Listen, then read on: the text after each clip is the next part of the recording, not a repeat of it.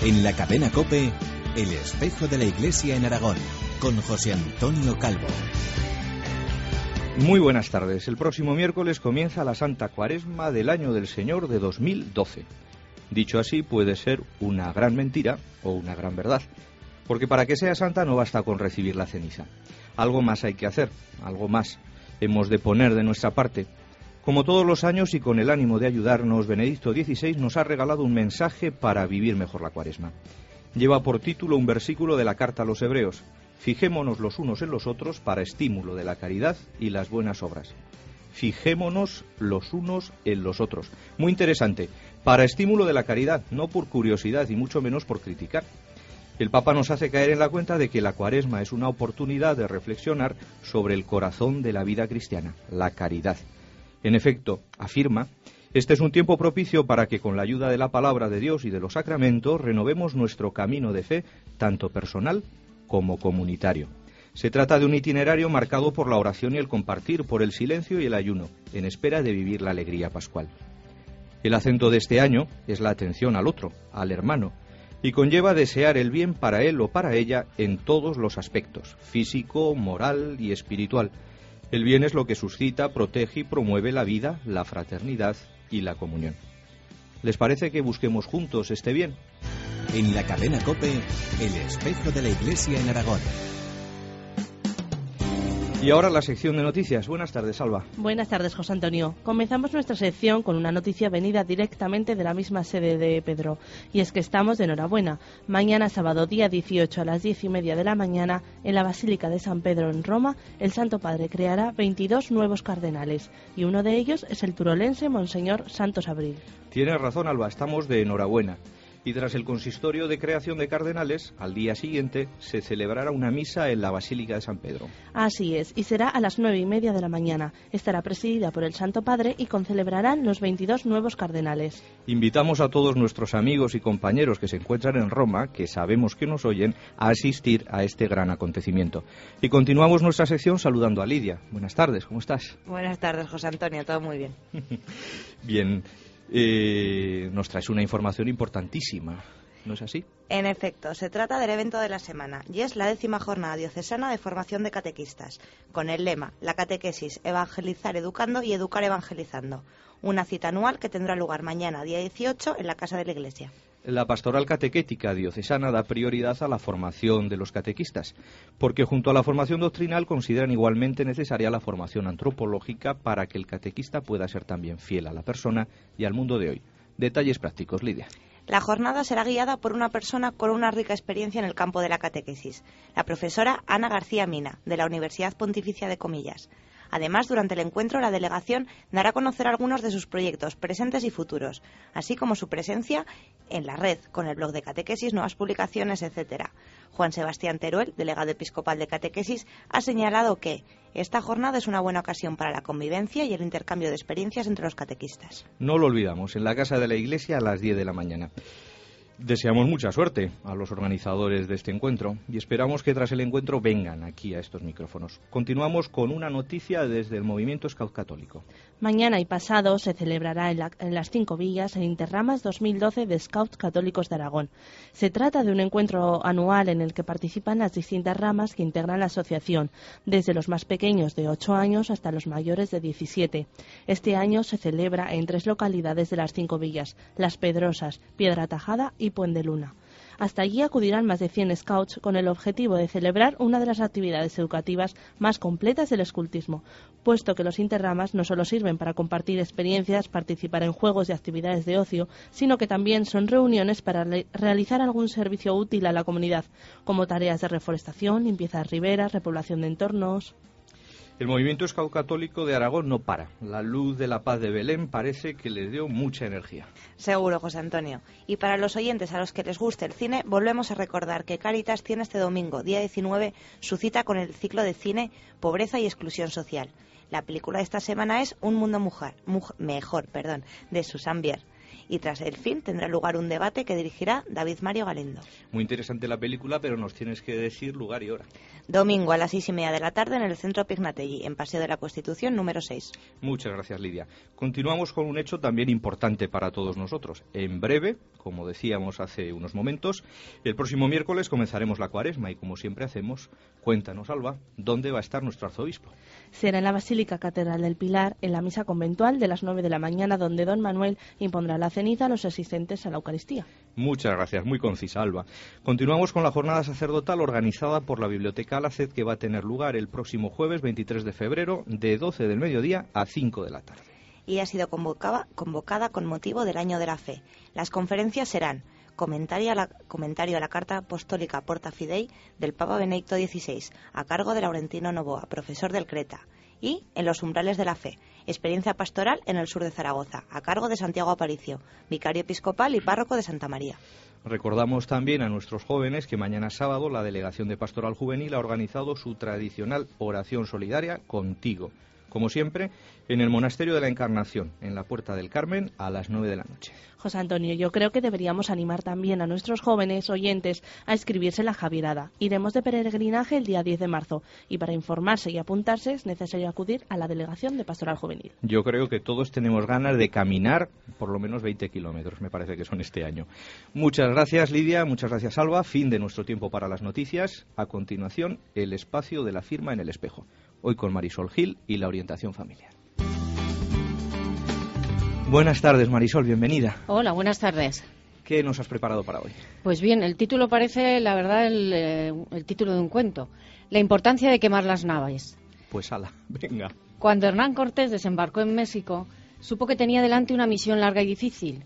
Decidió entonces quemar sus naves, dejando claro a sus hombres que la retirada era imposible. Si nos preguntaran a cualquiera de las personas que hacemos orientación familiar qué recetas aportaríamos para garantizar la estabilidad matrimonial y familiar, seguro que coincidiríamos en esta. Quemar las naves, al igual que Hernán Cortés. Apostar por el otro sin reservas, sin ases debajo de la manga, a fondo perdido, con osadía. Es esta una respuesta basada en la experiencia propia, la nuestra y de nuestros hogares, y basada también en la observación de las familias a las que atendemos. Concretemos un poco más en qué consiste quemar las naves. Ante una posible crisis familiar, qué difícil resulta, pero qué necesario, saber apartar a un lado todo tipo de cálculo. Los cálculos económicos, por concretar en algún aspecto, paralizan cualquier intento de reconciliación en la pareja.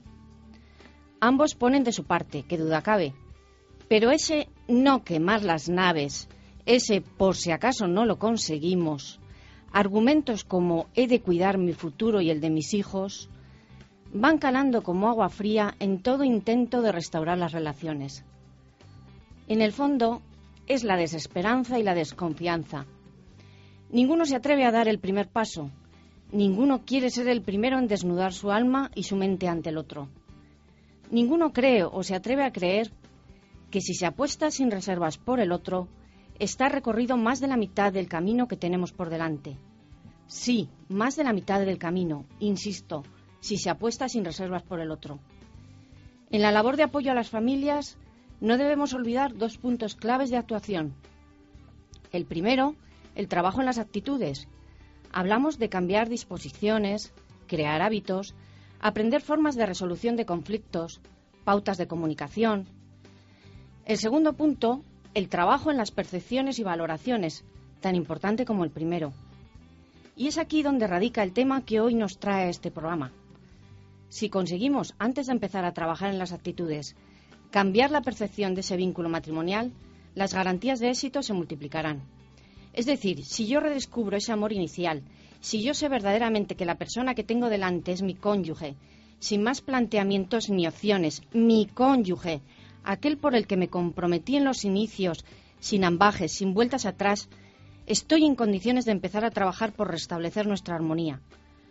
Por el contrario, si yo no percibo al otro en una relación indisoluble y para toda la vida, todos mis esfuerzos por restablecer la relación quedan debilitados por otros aspectos. Quizás la posibilidad de una nueva relación, por ejemplo. Esta idea que compartimos en esta tarde viene corroborada por la práctica diaria. La orientación familiar no puede avanzar cuando no se tiene el coraje de quemar las naves. Por el contrario, cuando así se descubre y se hace, nos podemos encontrar, como afortunadamente ya lo hemos visto, con la situación contraria. Apenas hemos comenzado nuestra orientación y tantos avances y tan rápidos. ¿Cómo es posible? Creo que ya intuimos por dónde puede venir la respuesta. Muchísimas gracias, Marisol. La verdad es que la incondicionalidad resulta difícil, pero es necesaria. Hasta dentro de cuatro semanas. En unos segundos volvemos con el tema de la semana. Hoy hablaremos de cómo estudiar teología sin salir de Zaragoza. En la cadena Cope, el espejo de la Iglesia en Aragón. ¿Quién tiene que estudiar teología? ¿Quién puede estudiar teología? ¿Por qué hacerlo? ¿Y dónde? De todo esto vamos a hablar con el sacerdote zaragozano Luis María Torra, director del Instituto Nuestra Señora del Pilar. Serán unos segundos. Ahora Alba nos pone en contexto. ¿Qué es esto de Nuestra Señora del Pilar? Es un instituto superior de ciencias religiosas afiliado a la Facultad de Teología de la Universidad Pontificia de Salamanca. En definitiva, una institución académica de la Diócesis de Zaragoza para la docencia, formación e investigación en el ámbito de la teología y de la pastoral. Pero como de todo esto nos hablará Luis María Torra, prefiero comentaros cuál va a ser el tema de las próximas jornadas de teología de Aragón y ya son las decimoctavas. Con el título de Jesús y los Evangelios se celebrarán los días 27 y 28 de febrero en la Casa de la Iglesia, Plaza de la SEO 6. Los encargados de las ponencias serán Rafael Aguirre, de la Facultad de Teología de la Universidad de Deusto, Santiago Guijarro, decano de la Facultad de Teología de la Universidad de Salamanca, Armand Puig, decano de la Facultad de Teología de Cataluña y Antonio Mas, profesor del Creta un buen cartel para un tema muy, pero que muy interesante. Muchas gracias, Alba. Buenas tardes, Luis María, bienvenido. Buenas tardes, José Antonio y compañía. Ha sido nombrado director de este instituto hace unos pocos meses. Eh, finales de noviembre. Finales de noviembre. ¿Qué sentido tiene un centro como este? Hombre, en una archidiócesis como es la de Zaragoza o una provincia eclesiástica como es la, de Zaragoza, el tener un centro de formación eh, superior de ciencias religiosas para seglares y religiosos es, yo creo que es muy importante. ¿Cuál es la historia? ¿Cómo nace Nuestra Señora del Pilar? ¿Por qué se erige? ¿Quién lo hace? El Instituto Superior de Nuestra Señora del Pilar nace en el año 97, me parece, como centro superior con estudios reglados. Aquí en Zaragoza hay distintos centros de formación teológica para, seglares. Por ejemplo, todos conocéis el, Centro Pignatelli, eh, con sus ciclos de conferencias, el Instituto de Teología para Seglares de la calle Alvareda, el Centro Berit. También en estos últimos años se ha incorporado Acción Social Católica a esta labor divulgativa de temas teológicos y temas sociales. Pero el, Instituto Superior de Ciencias Religiosas es un instituto académico, se cursa ahora en, la actualidad, estamos ya incorporados al Plan Bolonia, se estudia un grado de Ciencias Religiosas, hay posibilidad de hacer también máster después. Y, está avalado por la Universidad Pontificia de Salamanca. Y este título, este grado, tiene reconocimiento civil también. ¿no? O sea, el Instituto Superior de Ciencias Religiosas Nuestra Señora del Pilar y después lo que comúnmente conocemos como el CRETA, que es donde estudian los seminaristas, pues son dos centros eh, que se puede estudiar la teología de una forma reglada. ¿La vinculación que tiene con la Greta es porque se hace primero los estudios en un lado y luego se continúa en otro? No, no, no, no, son dos institutos distintos. Eh, las clases por la mañana son las del Centro de Estudios Eclesiásticos para sacerdotes y por las tardes es para, para seglares. El CRETA, además, eh, depende de un patronato en el que están integradas las distintas diócesis de Aragón. De Aragón. y el CRETA está afiliado a Salamanca y el Instituto Nuestra Señora del Pilar está patrocinado. Pequeñas diferencias, pero quiere decir que el Instituto Nuestra Señora del Pilar está como más, más vinculado a Salamanca. La universidad tutela más el Instituto Nuestra Señora del Pilar. ¿Cuál es la situación actual del instituto? Bueno, empezó en el año 1997, creo recordar, después de dos, diez años de recorrido, en el, bueno, en el 2008, la Santa Sede, por medio de un documento, un documento que quería actualizar los institutos de ciencias religiosas a lo del Plan Bolonia. Entonces pidió que hiciéramos una nueva erección, o sea, que partiéramos de cero eh, reconociendo los títulos anteriores, por supuesto. Entonces, desde entonces ya hemos ido adaptando los estudios, los créditos. Estamos en proceso de hacer el reconocimiento de la calidad, que no es solamente por la Agencia Española de, de Universidades, no es solamente la NECA, sino también la Agencia del Vaticano ¿eh? la agencia, la BEPRO, que es una agencia que, de, control de la calidad que ha creado la Santa Sede para, para eso, para evaluar a los centros de teología. Y si mm, Lidia o yo nos acercamos por, por, el instituto, ¿qué perfil del alumno nos vamos a encontrar? Os encontraréis la mayoría eh, profesionales que están trabajando en sus trabajos y que por un gusto personal, por, por una inquietud personal quieren profundizar en la teología y te encontrarás gente de lo más dispar. Desde un, bombero, que son más de uno, a un policía, dos secretarios de un pueblo cercanos, cercanos a Zaragoza, una magistrada, médicos hay varios. Después tenemos otro sector que son religiosas. Antes, cuando tenían la casa de formación, las aquí en Zaragoza, mandaban a sus aspirantes a estudiar al Instituto Nuestra Señora del Pilar. Ahora en Zaragoza hay muy pocas casas de formación y hay pocas religiosas. Luego también hay estudiantes de magisterio que quieren completar su, su formación con, con una formación religiosa y teológica, ¿no? O que han terminado un magisterio o han terminado magisterio. Interesaría, pues, cuál es el plan de estudios en un centro de estudios teológicos o en un instituto de ciencias religiosas. ¿Qué se estudia? Bueno, pues principalmente, primero hay una, una especie de materias o de asignaturas de tipo filosófico, ¿no? Y hay que estar, hay que estar al día en bueno, en cómo ha evolucionado la filosofía y en qué momento estamos, y después eh, materias de tipo bíblico, y luego las propiamente ya teológicas, que son más pues materias de, de tipo dogmático, de tipo de teología fundamental, etcétera. Pero filosofía, Biblia y teología. Y después de terminar este ciclo de estudios, ¿cómo se prosigue? ¿Qué se hace después? Hombre, después está previsto y tenemos capacidad, porque nos lo han aprobado, de, de, hacer algún máster que podría ser, pues máster para impartir clases de religión en, en, bachillerato o en, o en, formación profesional. Eh, máster en, mm, teníamos pensado, tenemos pensado, pues en el patrimonio aragonés, en patrimonio y, obra de arte, digamos, aragonés, pensando en guías de museos, en gente que, ahora que, que lo de los museos, a pesar de la crisis, pero los museos están tomando un realce en, en bueno, en todos los sitios, ¿no? También algún máster en espiritualidad bíblica. Muchos de los seglares que, que vienen a, estudiar lo que quieren es em, Biblia. Mm. Biblia. ¿eh? Entonces, pues, y luego también otro a lo mejor podría ser pues en torno a la, a la formación para catequistas, un máster que de tal forma que, que los responsables de la catequesis en el nivel diocesano o a nivel arciprestal o pues pues pudiesen ser gente seglares que hayan hecho un máster en, en catequesis.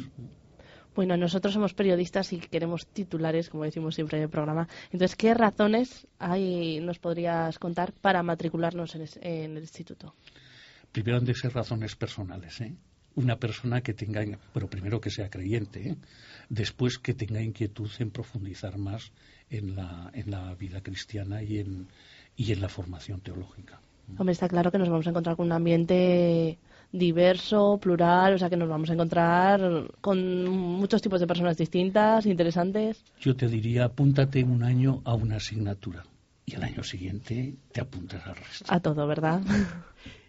eh, acabas de decir que sea creyente. ¿Y si no es creyente? Pues es que entonces pasará por allí, pero la teología no pasará por ella. ¿Pero puede hacer algún descubrimiento? Hombre, claro, claro, podría hacer. Eh, a veces nos ha pedido mm, ingresar, bueno, en concreto este verano, un anglicano. y bueno, y ese es creyente. Sí. Pero vamos, le hemos dicho el plan de estudios y tal, y bueno, no, le pareció interesantísimo. Luego no, no se ha matriculado porque, bueno, por, por cosas profesionales, ¿no? Pero pero él veía aquello interesante, ¿no? Y eso que damos Mariología, que damos, eh, eh, bueno, que sacramentos, que, que bueno, la asignatura de sacramentos. ¿no? Sí, pero mm, entonces el alumno no se encuentra con cuentos o con historias, sino que se encuentra con algo eh, fundado racionalmente. Por supuesto que sí. Hombre, la teología es una. Aunque desde muchos ámbitos le niegan el valor de ciencia, pues la teología es una ciencia eh, que tiene un método, un método teológico, y entonces. Eh, decir que, que es una teología científica en ese sentido de, de seriedad. Existen también cursos especiales. Eh, creo que están abiertos a cualquier persona que esté interesada, interesada. ¿Cuál es la oferta de este año y cuál es su sentido? Pues, mm, bueno, tanto en el centro de la mañana, en el Creta, como en el de la tarde, hemos de ofrecer a los alumnos unos cursillos optativos. ¿eh? Y entonces, este año hemos hecho cuatro y cada uno se apunta donde quiere, pero están abiertos al público en general. Uno que quiere, que le encuentra que es interesante, pues se matricula y asiste solamente a ese cursillo. Y este año, pues los cursillos han sido